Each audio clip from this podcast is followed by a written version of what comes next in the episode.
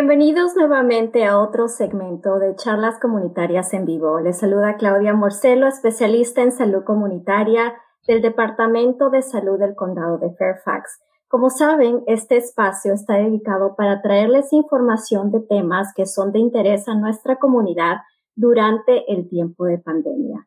Hoy es viernes 15 de enero del 2021 y tenemos el placer de tener al doctor René Nájera, epidemiólogo del Departamento del Condado de Fairfax, que nos hablará del lanzamiento de las vacunas del COVID-19, específicamente la fase 1A y 1B, de la cual hemos tenido muchas preguntas. ¿Qué grupos están incluidos en estas dos fases? ¿Cómo una persona puede hacer una cita si ya es elegible? Si una persona contrajo el virus, el COVID-19, ¿puede recibir la vacuna? ¿Y dónde las personas pueden obtener esta vacuna? Les recuerdo que este video está saliendo en vivo y ustedes tienen la oportunidad de usar el chat para hacer sus preguntas y nosotros les responderemos simultáneamente. Recuerde, si no tiene tiempo de ver la transmisión en vivo, el video quedará guardado en nuestras redes sociales y lo pueden compartir en un momento futuro. Para empezar, les diremos los números del día. Por el momento tenemos 52.314 casos en el condado de Fairfax, 45.648 casos confirmados, 6.666 casos que son probables, 422 nuevos casos y 3.173 personas hospitalizadas. Eh, también me gustaría comunicarles que lamentablemente hoy, día tuvimos una pérdida de 746 personas. Bien, doctor Nájera, hablemos de las fases y de las subcategorías dentro de cada fase. Hola Claudia, gracias por la invitación. Pues mira, eh, voy a ser más rápido en decirte la fase número 2, porque la fase número 2, como la ven ahí en la pantalla, es cualquier población restante de la fase 1, todos los que nos faltan de la fase 1, y las personas de 16 a 64 años de edad que no tienen ninguna condición médica de alto riesgo, o sea, una persona que está totalmente saludable y sea de entre 16 y 64 años de edad. Ellos son la fase 2. Todavía nos faltan muchas semanas en llegar a la fase 2. Ahorita estamos concentrándonos en la fase 1.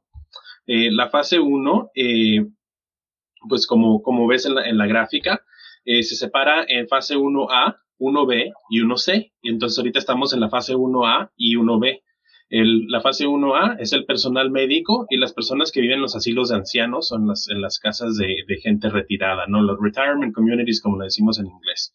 Eh, esa es la fase 1A, fácilmente, ¿no? Fase, fase 1B está un poquito más complicada porque ahí son las personas de 75 años de edad o más, personas que viven en establecimientos penitenciarios, las, las cárceles, y refugios para personas sin hogar y luego los trabajadores esenciales de, de, primera línea, los que trabajan eh, día con día asistiendo con diferentes, diferentes trabajos en la comunidad, los policías, los bomberos, no, no se diga más, eh, las personas que trabajan en, los, en, las, en, las, en las cárceles, eh, las personas que trabajan en los, en los refugios para personas sin hogar, las personas que trabajan en los cuidados de los niños, los maestros, las personas que trabajan en las, guarderías, cuidando a los niños. Ellos son en esa fase, en la fase 1B. Eh, Luego, dentro de esa fase 1B, eh, están las personas que trabajan eh, preparando comida y en la agricultura, los trabajadores de supermercado, los trabajadores del tránsito público, los trabajadores que trabajan en el correo, etcétera. Todos esos son las fase 1B.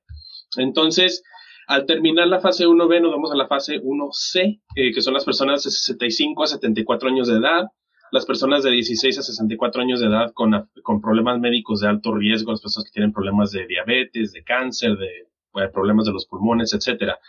Y otros trabajadores esenciales. Últimamente hubo una recomendación de que, de que las personas de 65 para arriba sean, sean vacunadas en este grupo 1B. Entonces es lo que estamos ahorita analizando, eso, cómo le vamos a hacer con todo eso. Ya después eh, vamos a tener más datos en, en la página web o, o si llaman por teléfono.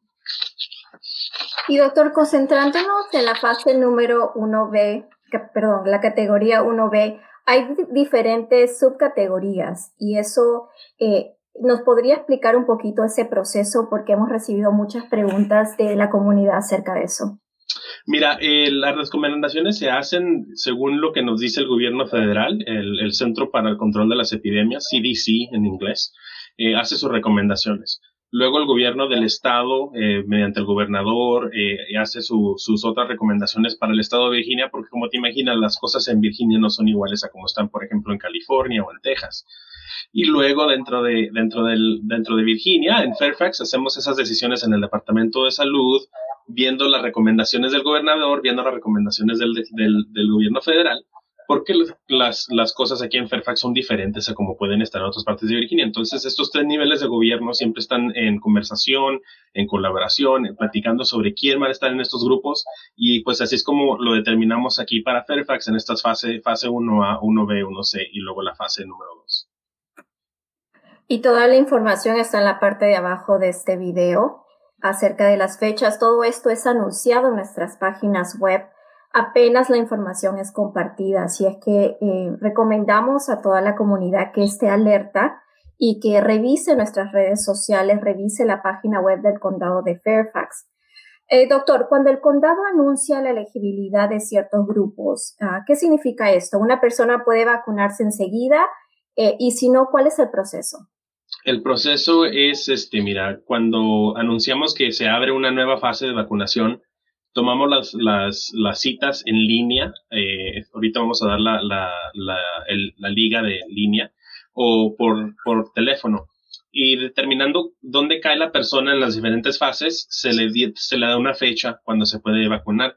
Como te imaginarás, muchísima gente, y esto es algo que es muy bueno, muchísima gente se quiere vacunar ya. Entonces, por lo tanto, pues han aturrado lo que es todas las, las líneas de, de vacunación, eh, por teléfono y en línea, pero esto es bueno, queremos que todo el mundo se vacune y estamos eh, poniendo a todos en prioridad, porque cuando tú te registras, dices en qué grupo caes, en qué trabajas, dónde vives, etcétera, tu edad, eh, eso. y, y, pues nos, nos damos cuenta de dónde caes en todo eso.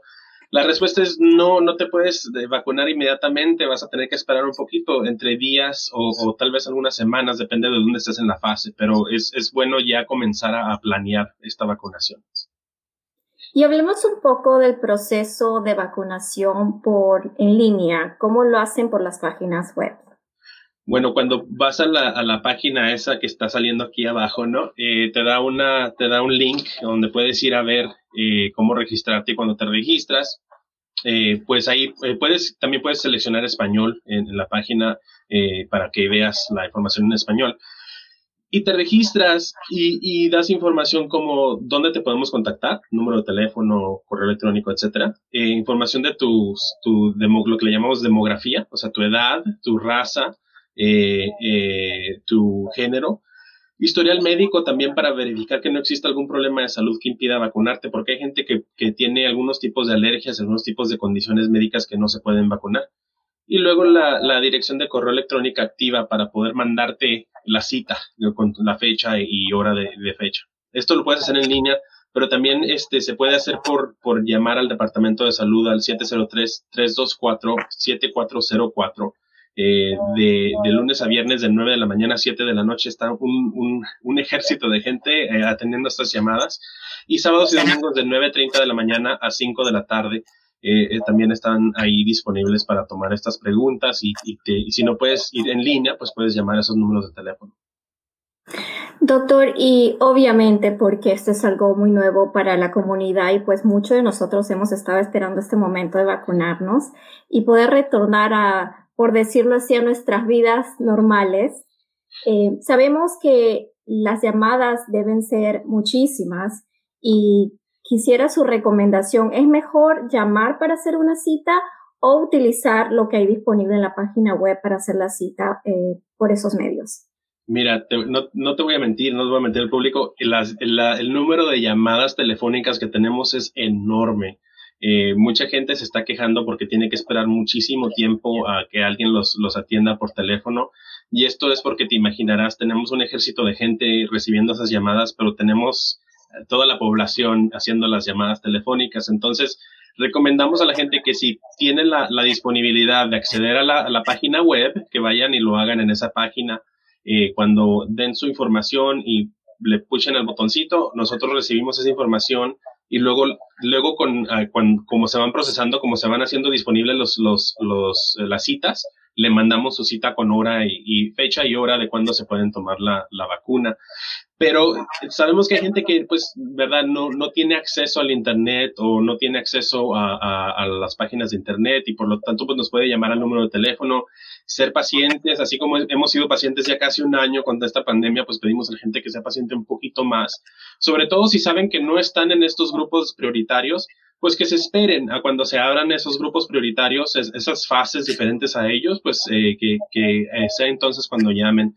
Mientras tanto, si están dentro de estos grupos, pues llámenos eh, o vayan a la página de internet y regístrense.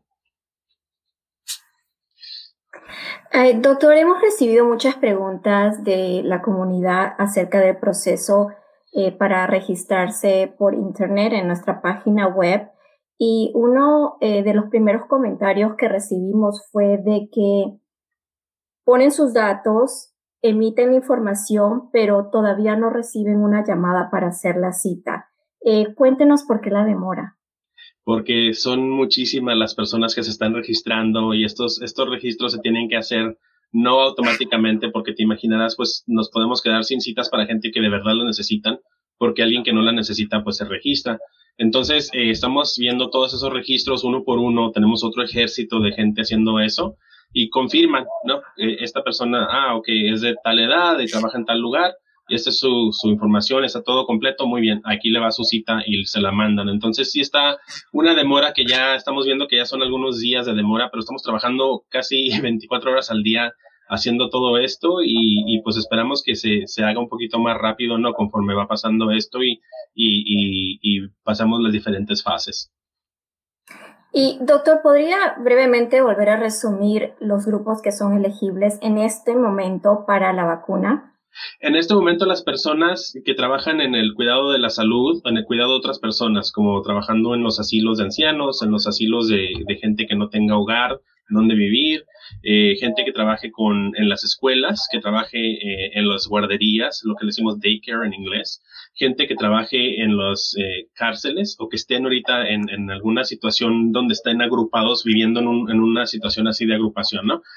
Por, por cierto, los policías, los bomberos y las personas que trabajan en, en las respuestas de, de emergencias, esos tenemos que, que tener conciencia de que ellos también tienen que estar en estos grupos. Y los trabajadores de, esenciales, como los que trabajan en, en, las tiendas de, de, víveres, de abarrotes en las tiendas preparando comida, etcétera. Entonces, si tú, tú piensas en, tu, en tu mente las personas que trabajan día con día, eh, eh, dándole servicios al público, esas son las personas que tienen que estar a mero arriba. Y luego también dentro de esos grupos, las personas que, que tienen 75 años de edad para arriba. Y como te dije anteriormente, la recomendación se dio hace algunos días de las 65 para arriba y ahorita estamos viendo cómo implementar esa recomendación de 65, 65 para arriba, porque esos, eh, eh, esas personas originalmente estaban en la fase 1C, pero tal vez las movamos eh, a, una fase más, más rápida. Entonces, eh, hay que estar atentos a, lo que, a lo que hay en estas páginas web, a los mensajes de texto, o llamar si tienen alguna pregunta para recibir la información en cuanto se dé. Y estar atento a las noticias también, ¿no? Tenemos todo un equipo de, de, trabajadores que informan por medio de las noticias, las noticias locales de que, cuáles son los grupos que se están dando la vacuna. Eh, doctor, también quisiera preguntarle una persona que ha contraído el virus, eh, ¿puede vacunarse? La respuesta es sí, pero depende. Eh, si la persona recibió alguna atención médica, es posible que en esa, esa atención médica que se le dio algún medicamento, algún tratamiento, pues ese tratamiento pueda contrarrestar la vacuna contra el COVID-19. Si te imaginas, te dan algo contra, contra la enfermedad, pues también puede, eh, puede cruzarse, ¿no? Con la vacuna. Entonces la recomendación es esperar 90 días desde que se recupera la persona a cuando puede recibir la vacuna, pero no hay, eh, de ahí en adelante no hay contraindicación, a menos que su médico le diga, no, eh, no puedes darte la vacuna, eh, es, es, recomendada la vacuna a 90 días, tres meses después de la, de la recuperación del, del COVID-19. Muchísimas gracias por esa información y quisiera invitarlos a que visiten nuestra página web en la cual tenemos preguntas frecuentes de nuestra comunidad. Eh, les vamos a mostrar esa página web en la parte de abajo de este video. Eh, esta página está actualizada regularmente todos los días, porque como saben todos ustedes, esta información cambia todo el tiempo. Y queremos nuevamente enfatizar a toda la comunidad que por favor revisen la página web, que se mantenga informado porque esta información cambia literalmente de día a día. Así es, así es, doctor, ¿correcto? Y sí, cambia todos los días, Claudia. Y otra cosa que quiero, quiero hacer un énfasis para la población que está escuchando todo esto. Aún con la vacuna, no, no vamos a regresar a, la normalidad en cuanto a las máscaras, en cuanto a lavarse las manos y el distanciamiento social hasta que un número enorme de personas se vacunen. Eh, estamos viendo el resto de lo que queda de la primavera eh, y, el verano y aún así pues tal vez no lleguemos a ese número. Entonces, solo porque la persona se vacuna no puede dejar de usar la máscara, de lavarse las manos y de distanciarse socialmente hasta que ya veamos que pues la, la pandemia se, se controló con, por medio de la vacuna, ¿no? Mucha gente se vacuna y piensa, ah, ya estoy, estoy inmune, no me, no me va a pasar nada y, no, y no, puedo, no tengo que usar la, la máscara. No, es necesario usar la máscara. ¿Por qué? Porque las vacunas no son 100% efectivas, eh, son 95% efectivas después de dos dosis. Entonces, una sola dosis no te va a dar el 100%, dos dosis no te van a dar el 100%, dos dosis te van a dar el 95% de efectividad. Quiere decir que si yo vacuno a 100 personas con, con dos dosis, cinco de ellas no van a quedar protegidas porque las vacunas no son 100% efectivas, nada es perfecto, ¿no? Entonces, por eso tenemos que seguir usando las máscaras porque hay que proteger a esas cinco personas mientras, mientras eh, el número de, personas eh, eh, se vacune. Esas, esos, esa minoría tiene que ser protegida por, por distanciamiento social y por la máscara y por lavarse las manos. Entonces, cuando veamos que ya la epidemia se acabó, entonces sí vamos a dar el, el, ya terminamos, ¿no? Ya nos quitamos la máscara y celebramos. Pero hasta entonces hay que seguir, hay que seguir usando esto. En, te digo, en Fairfax ha hecho un impacto enorme. El impacto de la, epidemia a nivel local con estas cosas ha sido mucho mejor que lo que ha ido en otros lugares. Te doy un ejemplo. El Paso, Texas. El Paso, Texas es, un, es una ciudad que tiene eh, la mitad de la población del condado de Fairfax. O sea, la, tenemos aquí algo así como 1.6 millones de personas en El Paso, Texas, tienen la mitad, pero han tenido, desgraciadamente, han tenido el, doble del número de muertes en El Paso, Texas, que en Fairfax. Entonces, una, es, es una, una multiplicación, ¿no? La mitad de población, el doble del, del, número. ¿Por qué? Pues porque tal vez no han seguido las recomendaciones como, como las han seguido las personas aquí y por eso le agradecemos al público que sigan usando la máscara, que sigan lavándose las manos, que sigan usando el distanciamiento social, que vayan a su médico si se enferman, que se hagan la prueba si no se sienten bien, que sigan comunicándose con nosotros en el Departamento de Salud para recibir la información más actual, porque esto ha hecho un impacto enorme aquí en lo que es el, área de Fairfax. No estamos en, en, en, una situación como están en otros lugares eh, eh, por, por, porque se ha seguido estas recomendaciones. Entonces, si reciben la vacuna hay que seguir usando la máscara, hay que seguir lavándose las manos, hay que seguir distanciándose dos metros de las demás personas. Muchas gracias por esa recomendación, doctor Nájera, porque es muy importante que la comunidad comprenda que la vacuna, como usted mencionó, no es la solución. Tenemos que continuar con medidas de precaución y es sumamente importante. Eh, doctor, hablando de números, brevemente, ¿usted nos podría dar información acerca de la comunidad hispana ahora que las líneas están abiertas? ¿Cuántos hispanos están vacunando? Eh, si tiene algún número que nos podría dar. Sé que no es nada oficial, pero basado en su experiencia y lo que está monitoreando en estos momentos. Bueno, mira, son, son varias de las, de, las, de las cosas que hay que tener en cuenta, ¿no? Que los hispanos, eh, latinos, gente que habla español, aquí en Fairfax, pues no representan un número eh, muy grande de lo que son los trabajadores de salud o los trabajadores de policía, bomberos, etcétera. Eso están representados por otros grupos. Por eso hay que tener en, en, en cuenta las proporciones. Pero lo que estamos viendo ahorita es que en cuanto a la proporción de gente que trabaja en esos, esos trabajos esenciales de latinos, sí se están vacunando a esa misma proporción. Algo que es bueno. En la población entera, los latinos son algo así como el 16, 17% de las personas en la población entera y, han representado el 60, 60% de los, de los casos de, de COVID-19 en el condado. Entonces, en cuanto a infecciones, pues están sobre representados, ¿no? Es una, eh, eh, es una presión enorme que el, que el virus ha causado en la población latina, en la gente que habla español, eh, en la gente que son inmigrantes o son recientes, eh, nacidos recientes de, de, personas inmigrantes. Entonces, esas son las dos, las dos cosas que tener en mente, pero en cuanto a lo que vamos vacunando, sí han ido en proporciones. Es una buena señal de que cuando comencemos a abrir a los demás grupos, eh, las personas latinas en Fairfax County eh, estén disponibles a vacunarse, estén, eh, listas para vacunarse a la proporción que representan en la población, que son el 17%, 16-17%. Yo sé que tenemos muchas dudas, ¿no? En la población latina, la población hispana, muchos de nosotros venimos de países que el gobierno ha hecho unas ah, cosas eh, brutales, ¿no? Sobre sus ciudadanos, eh, pero es diferente aquí en, Fairfax este, y en, el, en el estado se han hecho los, las medidas de seguridad para que la vacuna sea segura, para que la vacuna sea efectiva. 95% es muy efectiva, es muy buena. Por ejemplo, la vacuna contra la influenza, la, la gripe, es más o menos el 40% efectiva, entonces esto es el más del doble de efectiva. Y hasta ahorita no hemos visto ningún número significante de, de gente que ha recibido la vacuna, que se ha enfermado a causa de la vacuna. Es, eh, tal vez una o dos personas que han tenido eh, eh, reacciones alérgicas de cada 100 y eso eh, es, es, un número muy bajo. Yo me recibí la vacuna en el, en el brazo eh, hace como tres semanas y tenía un dolor que duró unos dos días, pero no, no pasó mayores. Entonces, queremos que la gente no tenga miedo de la vacuna. Estamos vigilando. La gente que recibe la vacuna se registra y nos dice sus, sus eh, síntomas día con día.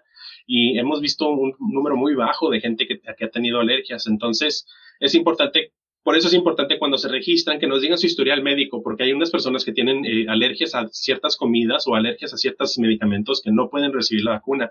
Y también por ellos, eh, pues necesitamos seguir usando las máscaras y seguir usando el, el, distanciamiento social, porque la vacuna, pues ellos no se pueden vacunar y hay que protegerlos.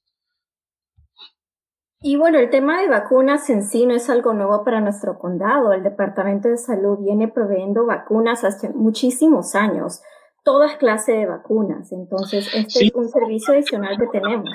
Sí, algo que es muy importante, Claudia, eh, es que las personas que, que, cuidan a niños o que tienen niños, los padres de familia, eh, que vacunen a sus niños contra las enfermedades de la niñez, contra el sarampión, contra el chickenpox, como dicen en inglés, la varicela, eh, contra la pertosis, que es el pertusis, que es el, eh, la tosferina, que le llamamos en español.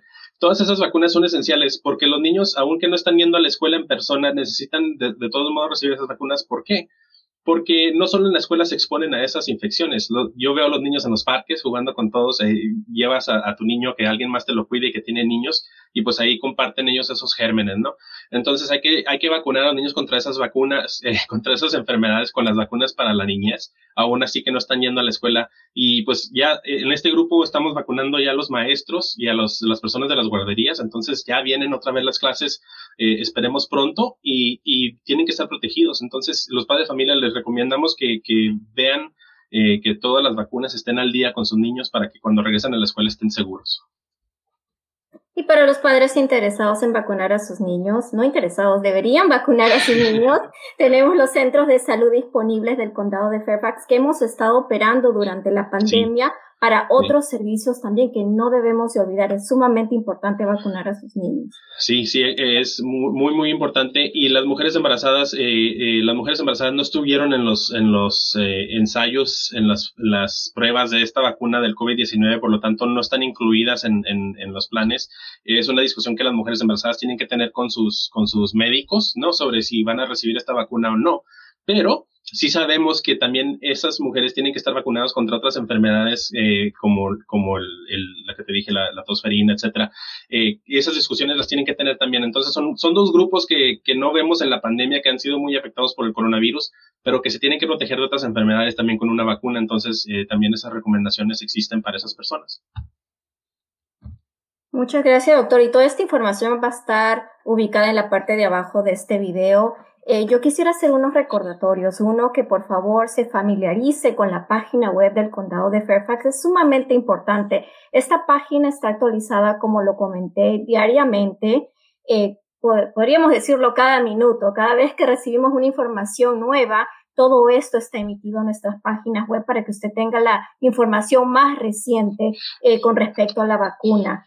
Eh, así que, por favor, visítenla frecuentemente y regístrese para recibir alertas por mensaje de texto. Esto también es sumamente importante. Sabemos que eh, como todos nosotros estamos sumamente ocupados, a veces no tenemos tiempo ni de revisar las redes. Regístrese, revise su texto constantemente. Si una vez que se registra, todo esto le llega automáticamente a su teléfono. ¿Quién no tiene un teléfono celular? Y lo va a tener al alcance de sus manos todo el momento con la información, como le repito, actualizada del Departamento de Salud. Eh, recuerde, cualquier duda que tenga puede ser contestada llamando a nuestro centro de llamadas que está disponible, como el doctor Nájera lo mencionó, inclusive los fines de semana. Eh, tenemos eh, personal disponible en muchos idiomas que lo pueden ayudar. Así es que aquí está el teléfono el 703-267-3511 disponible para todos los residentes de Fairfax y para contestar cualquier pregunta que usted tenga. Está abierto de 9 de la mañana a 7 de la noche de lunes a viernes y los sábados de nueve y media a 5 de la tarde, sábados y domingos. Ah, al cerrar, le damos las gracias al doctor Nájera. Muchísimas gracias, doctor, por su tiempo. Realmente lo valoramos muchísimo y todo lo que hace por la comunidad latina. Estamos muy agradecidos de tener profesionales como usted que nos ayude a poder entender y educarnos acerca de estos temas. Eh, y recuerde que si es su turno de vacunarse, hágalo por el bien de usted, de su familia y de su comunidad. Muchísimas gracias. Gracias, Claudia. Gracias a todos. Hasta luego.